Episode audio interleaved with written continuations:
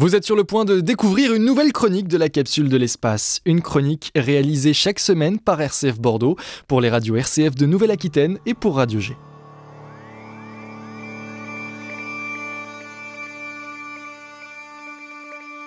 On termine cette émission avec la capsule de l'espace. Bonsoir et bonne année Julien. Bonsoir Blandine, bonne année. Qu'est-ce qu'on peut se souhaiter pour la nouvelle année? Santé, argent, bonheur et de nombreuses missions spatiales peut-être aussi. Une chose est sûre, l'année 2023 sera bel et bien une année spatiale. Alors pour lancer une mission dans l'espace, il faut un lanceur et en la matière, l'Europe est bien équipée Julien. En effet, depuis 1996, l'Agence spatiale européenne possède l'un des lanceurs les plus fiables du marché, Ariane 5, conçu essentiellement en Europe et en France donc, on connaît ce lanceur européen pour avoir en décembre 2021 fait décoller le télescope spatial James Webb avec une précision remarquable. Alors oui, c'est un lanceur qui se fera connaître avec un vol inaugural déplorable. Un problème de programmation de l'ordinateur de bord aura entraîné la désintégration de la fusée après seulement quelques secondes de vol. Mais Ariane 5 fera ses preuves par la suite. 115 lancements, 5 échecs seulement. Une réussite dont on peut être fier. Alors si je vous parle d'Ariane 5 aujourd'hui, c'est parce qu'après plus de 26 ans de bons et loyaux services,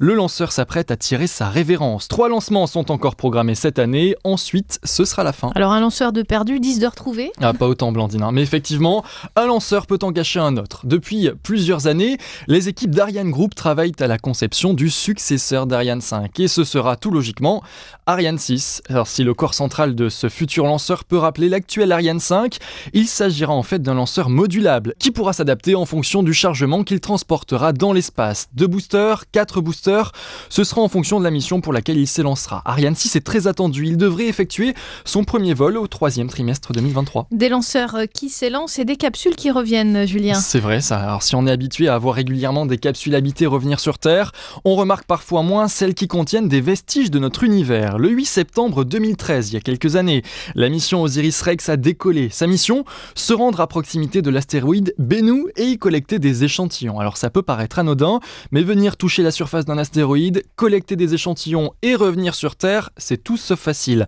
Surtout quand l'astéroïde en question évolue à plus de 300 000 km de la Terre. Et pourtant, jusque-là, tout a parfaitement fonctionné. La capsule, contenant les échantillons, a pris le chemin de la Terre en mai 2021 et devrait se poser sur le sol américain en septembre de cette année. D'autres événements majeurs à venir euh, pour cette année? Mais tellement, Blandine. Je peux vous citer euh, le lancement de la mission européenne JUICE à destination des satellite de Jupiter qui tentera de déceler de potentielles traces de vie sur plusieurs de ces corps supposés abriter d'immenses océans internes. Et le tourisme spatial aussi a de beaux projets. Hein. Trois nouveaux touristes devraient se rendre dans la Station spatiale internationale pour y séjourner contre quelques billets quand même.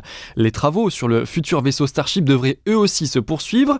Bien qu'aucun vol habité ne soit prévu cette année, une mission lunaire est prévue pour l'année prochaine. Aujourd'hui, le vaisseau de SpaceX n'a effectué que des vols suborbitaux, en soi jusqu'à 12 km d'altitude environ.